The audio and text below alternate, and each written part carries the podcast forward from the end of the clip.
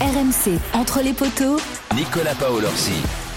Salut à tous, ravi de vous retrouver. On est à, à trois jours du choc entre le 15 de France et l'Italie, entre les poteaux spécial Coupe du Monde. C'est bien évidemment des nouvelles du, du 15 de France, de nos bleus tous les jours. Euh, N'hésitez pas à continuer à partager le, le, podcast. On ne va pas vous mentir, on est en train de faire des scores, euh, on est en train d'affoler, d'affoler tous les téléchargements RMC Sport et on espère bien que ça va continuer jusqu'à la fin de cette Coupe du Monde avec en fil rouge nos bleus qu'on espère accompagner jusqu'au bout. Aujourd'hui, on va vous donner les premières tendances fortes pour la composition d'équipe de nos bleus contre l'Italie. Et puis, euh, on retrouvera Julien Richard qui était à la conférence de presse des, Italiens. On va voir dans quel état d'esprit sont nos adversaires euh, de, de, vendredi. Est-ce qu'ils ont pris un vrai coup sur la tête face aux Blacks ou est-ce qu'ils sont prêts tout de même à retourner au combat face à nous entre les poteaux? C'est parti la poteau du jour qui enchaîne les feuilles de match, c'est régulière, elle est régulière. Hein euh, Winnie Claret avec nous. Salut Winnie. salut Nico, salut tout le monde. Euh, Winnie, on en sait un petit peu plus sur la compo d'équipe. Alors on avait déjà quelques tendances qui se dégageaient, Absolument. mais là c'est vraiment en train de se confirmer euh, avec des choix forts. Bah, bien évidemment la charnière 100% Bordeaux-Béglaise, Lucu ouais. Jalibert, la présence de Bielbiaré qui semble avoir pris le pas définitif sur euh, Villiers dans la hiérarchie, et puis la présence d'Anthony Gelon euh, à la place de, de François Cross. Donc il y a quand même des, des vrais choix hein, de la part du staff dans cette compo d'équipe. Ouais, si tu veux, je te, je te la fais rapidement. Peut-être cette compo complète, ah bah, le 15 là, probable ouais, ouais. qui devrait euh, débuter face à l'Italie. Alors en première ligne, on a Cyril Bay euh, à, à, gauche, on a euh, Winnie Antonio à droite. Ils vont encadrer Peato Movacan. On va revenir aussi hein, sur l'absence toujours de Julien Marchand au poste de talonneur. Une deuxième ligne toujours avec cette association Cameron Woki à gauche et Thibaut Flamand à droite.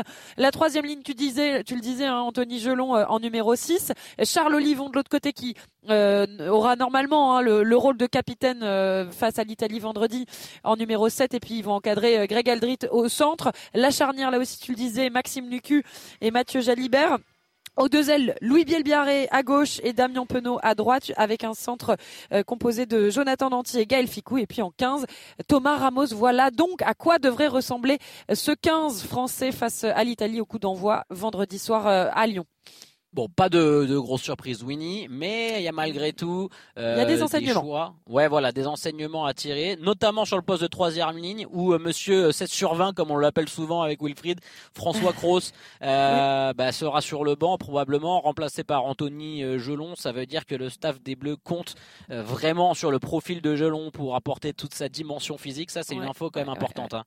Ouais, cette, cette densité qu'a Anthony Gelon, euh, peut-être aussi peut cette montée en puissance nécessaire face euh, à l'Afrique du Sud, parce que évidemment qu'ils nous le disent depuis une semaine, on se concentre avant tout sur le match de l'Italie qui sera lui-même un huitième de finale. On sera, on entre déjà pour nous dans notre tête dans ces, dans cette phase éliminatoire, euh, même face à l'Italie qui est pourtant le dernier match de poule. Mais c'est vrai, euh, la France n'est toujours pas qualifiée, mais on, on sent aussi cette volonté de d'installer une équipe pour monter en puissance directement vers ce qui nous attend très probablement, c'est ce quart de finale face à l'Afrique du Sud.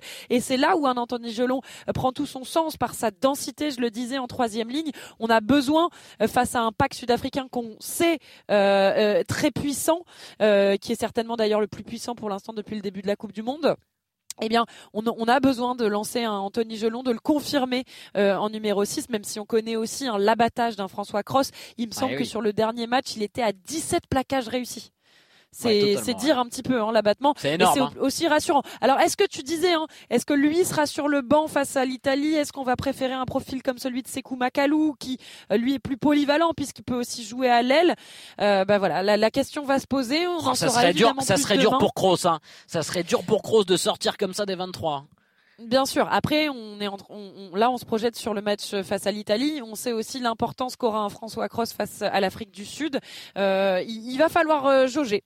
Euh, il, y y aura beaucoup d'enseignements sur la, au-delà du 15 probable, le 15 de départ, euh, sur les 23 qui seront choisis et sur le banc qui va être choisi. On s'attend évidemment à une, une très grosse euh, présence des avants sur le banc face à l'Afrique du Sud si effectivement on joue les Sudaf le 15 octobre en quart de finale.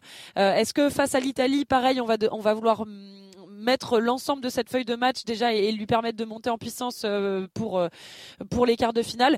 Voilà, euh, vraiment très sincèrement, là on a encore des incertitudes sur le banc et c'est ça va forcément nous amener, nous, nous, aiguiller, nous donner quelques indices pour, pour l'Afrique du Sud et l'écart le 15 octobre si tout se passe bien pour les Bleus. Tiens, Winnie, on va continuer à parler bien évidemment de cette future composition de notre 15 de France contre l'Italie, mais on accueille Julien Richard qui était avec notre euh, avec nos, nos collègues euh, nos collègues italiens tout à l'heure. Ciao Julien. Oh là là, l'accent était Ciao Julien. Comment on dit Julien en italien? Bah, dans ces cas-là, on dit pas ciao, ciao Nicola Paolorsi. Ah, ciao, ragazzi. Va bene, va bene, tout va bene? Si, si, si. Tout à posto, tout à euh, posto. Julien, alors comment c'était avec euh, ça vient de se terminer hein, la conf des, des Italiens euh, juste avant de repasser sur nos bleus. Dans quel état d'esprit tu les as trouvés? Est-ce qu'ils sont vraiment abattus après la claque face aux Blacks alors, euh, il ne le cache pas, les quelques heures et les deux jours qui ont suivi la, claque face au Black 96-17 euh, vendredi dernier, ça a un peu piqué, euh, clairement. Et puis, bah, on a lancé le BEA, hein, le bureau enquête accident côté italien, savoir d'où venait ce crash. En fait, finalement, de ce qu'ils nous disent, c'est que bah, ils sont un peu passés à côté de leur match. C'est le pire match qu'ils ont fait. Euh, c'est ce que nous disait l'entraîneur des avants, André Moretti, depuis que Kieran Crowley, euh, le néo-zélandais, a pris les commandes de cette équipe. Ça fait 26 matchs et c'est le pire match qu'ils ont fait. Et ça tombe contre les Blacks. Et contre les Blacks, bah, ça pardonne pas. Donc voilà, euh, au niveau des, explications, ils étaient tout simplement trop forts. et eux sont passés à côté de leur match. Donc ça fait beaucoup, effectivement. Et ce qu'ils nous disent, c'est qu'évidemment, tous sont passés, ont basculé sur autre chose. Et le autre chose, c'est pas n'importe quoi. Ce sera au moins voit au moins aussi dur que les Blacks. C'est euh, là aussi ce que nous disait l'entraîneur des avants et, aussi Paulo Dogwood, euh, euh, l'ailier de cette équipe italienne. Donc l'équipe de France en France avec son public pour essayer de, terminer en beauté cette campagne mondiale. voilà pour l'état d'esprit des Italiens ce, ce matin. Tiens, peut-être on va se remettre un petit coup de sono là de, de l'entraînement. Ah ouais, c'est énorme ça. Ah. Staying Alive. Ça, c'est ah génial. Alors, ça, c'était hier. Euh... Je vous vois bien danser dessus là, Winnie et Julien. Je vous vois bien là Un message audio subliminal euh, qui était lancé. Euh, Aujourd'hui, c'est un peu plus euh, guerrier, on va dire. En tout cas, un peu plus euh, remuant. Euh, plus on était en club, quoi. clairement, voilà, on s'est mis dans une ambiance de, de boulot. Juste petite chose à, noter, c'est la pépite euh, Ange Capuozzo qui hier a été ménagé, il s'est pas entraîné et aujourd'hui encore une fois ménagé, hein, strappé sur la cuisse gauche. Il s'est contenté de faire du vélo. Alors on nous disait, on nous expliquait hier qu'il y avait un gros boulot euh, qui était axé sur les récupérations euh, pour les joueurs qui étaient justement sur ce choc face au Neo Z. Ça fait partie de donc de ces joueurs-là et notamment Ange Capuozzo, mais qui était le seul quand même un peu à l'écart à faire du jus et à se reposer peut-être un peu touché quand même à une jambe. On sait que les, les Italiens ont quand même perdu leur pilier Fischetti, donc eh c'est ça va être dur en mêlée, coup dur aussi en mêlée, voilà, sachant qu'ils ont énormément souffert euh, contre les All Blacks. Ça va être compliqué. Julien, tu peux rester un petit peu avec nous pour euh, bah, parler aussi du, 15 de France parce que tu as commenté les Italiens et tu sais bien quels sont leurs, euh, leurs points faibles. On était avec, avec Winnie, bien évidemment, qui, qui suit nos bleus. Euh, on a beaucoup parlé de la titularisation probable d'Anthony Gelon. Il y a également ce choix logique, Winnie, de la charnière 100% UBB, Bordeaux-Béglaise, euh, Lucu Jalibert. Ou encore une fois, le staff euh, fait confiance à son numéro 2. Euh, on n'a pas fait le choix de mettre le numéro 3 à la place de, de Lucu, qui a un profil qui colle peut-être plus au profil d'Antoine Dupont. Non, on reste logique à sa dynamique de groupe. Ouais, ouais, ouais, tout à fait. Euh, alors, il y a la dynamique de groupe. Il l'a aussi pas caché, hein, l'importance des automatismes entre les deux Bordelais, entre Maxime Lucu et Mathieu Jalibert, qui se connaissent très bien puisqu'ils jouent depuis des années ensemble et en club et en sélection. Euh, et puis il y a aussi euh, ce doute qui a été vite évacué par Laurent Labitte, l'entraîneur de l'attaque, qui était devant la presse hier après-midi et qui nous a dit oui, il a ce profil de, détonateur parfois qui improvise un peu et qui peut donc nous laisser moins de, de certitude. De, qu'il est peut-être moins dans la dans, dans la gestion des matchs, mmh. euh, comme on, on, le connaît avec le profil d'un Romain Tamac, euh, euh, euh, Mathieu Jalibert.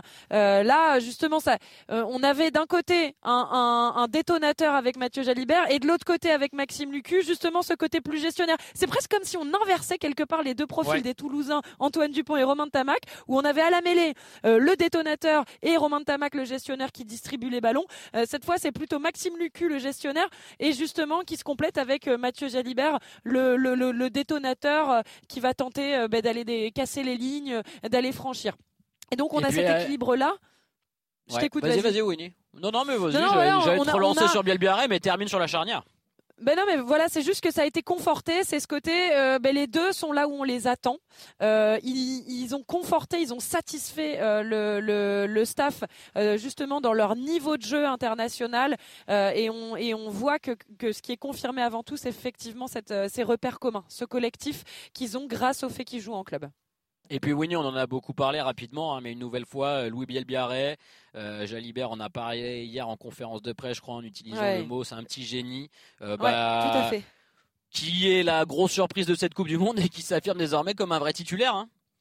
Ah bah oui, clairement, tu le disais hein, en introduction du, podcast, euh, du podcast, il a détrôné, en tout cas, euh, il semblerait avoir détrôné euh, bah, Gabin Villiers, le Toulonnais, en tant que numéro 11 hein, sur l'aile gauche de ce 15 de France. Après, effectivement, sa première sélection, elle est plutôt récente. C'était le 5 août dernier pour le tout premier test match. C'était en Écosse. Ils avaient perdu à ce moment-là, mais lui, il avait marqué un essai pour sa première sélection.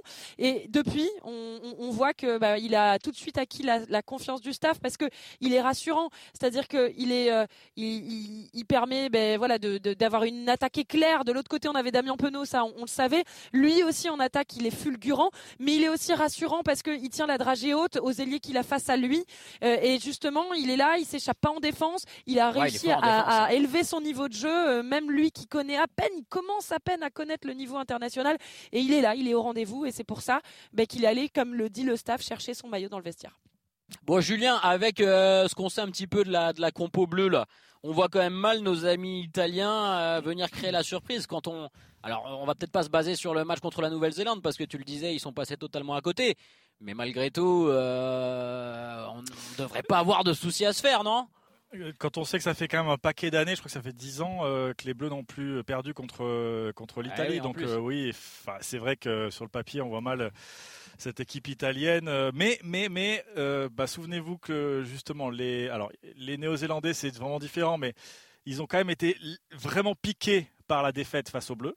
Euh, et ce sont les Italiens qui ont pris, hein, clairement, derrière, parce Mhm. qu'ils avaient, ils ont eu deux semaines pour se préparer et, et ils l'ont très, très, très, très bien préparé. Alors là, c'est différent. Ils ont qu'une semaine, les Italiens en plus, donc ça va très vite. Mais il y a un orgueil qui a quand même été largement touché, et, c'est sur ça peut-être que, le, que les supporters, les suiveurs, les joueurs, je sais pas, mais on peut entre, gui- entre guillemets craindre qu'il y ait une, révolte italienne. Et, souvent, euh, ce genre d'équipe peut poser des problèmes. Je dis pas jusqu'à battre, mais en tout cas être particulièrement pénible. Et, avec l'enjeu euh, de ce match à élimination directe, finalement, on sait vraiment jamais ce qui peut se passer. Après, on a Non, mais Julien, c'est quand même les cadres qu'on en pris 96. Je veux dire, les Italiens, ils n'avaient pas fait Oui, tourner oui, contre les a- Blacks, hein, non, non, et puis ils tourneront pas. Enfin voilà, il y a Danilo Fischetti qui qui est pas là, euh, qui est, qui est blessé. Ouais, ça c'est quand même une grosse Euh, perte. Hein, Ouais, ouais, parce que ouais. c'est l'un des Des- plus capés quand même de l'équipe. Donc euh, bon, euh, oui, enfin, ça paraît, ça paraît totalement improbable.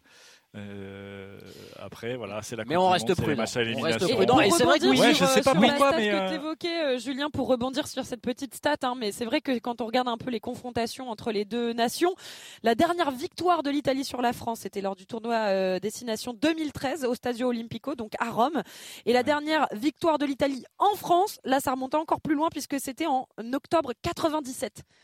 C'est vous dire effectivement là la, la- la tendance évidemment et, et- et la surprise que ce serait que les Italiens viennent s'imposer. Non, mais je le sens pas serein, nous, mon Julien, là. Je le sens pas serein. Mais non, mais tu, tu sais quand t'es trop serein comme ça, c'est toujours à ce moment-là qu'il se passe un truc. Ouais, Euh, mais en vrai, les, les Français, ils sont pas, enfin, alors sereins, je sais pas s'ils, ils, ils sont pas inquiets, mais par contre, euh, ils promettent euh, d'avoir bien conscience de l'enjeu de ce match parce qu'ils savent qu'ils ne sont pas encore qualifiés euh, mathématiquement pour les quarts de finale, et donc ils savent qu'ils ne peuvent pas se louper face à l'Italie. Donc après, dans voilà, dans, dans, dans, dans- ils ont tous conscience justement que c'est un huitième de finale qui s'apprête à jouer vendredi. Oui. Et rien que pour ça, on se dit qu'ils mésestiment pas les Italiens et l'importance du match. Oui, ils vont pas prendre ce match à, à la légère, ça c'est une certitude. En tout cas, c'est ce qui ressort vraiment euh, des propos de, de notre 15 de France. Julien Winnie, merci beaucoup. On vous retrouve bien évidemment hein, tout au long de cette semaine pour préparer. Salut, ce- arrivederci Ah, ragazzi. T'as nettement un meilleur accent que moi. Va vraiment falloir que je bosse Non, mon, franchement, mon je- italien. T'étais pas mal. Ouais, ouais. On se retrouve demain dans Entre les poteaux spécial Coupe du Monde. Donnez-nous euh, vos avis hein, sur ce podcast, partagez-le, mettez-nous des notes. Je vous rappelle que tous les épisodes sont disponibles sur les différentes plateformes et sur euh, l'appli RMC Sport. À demain, bye bye.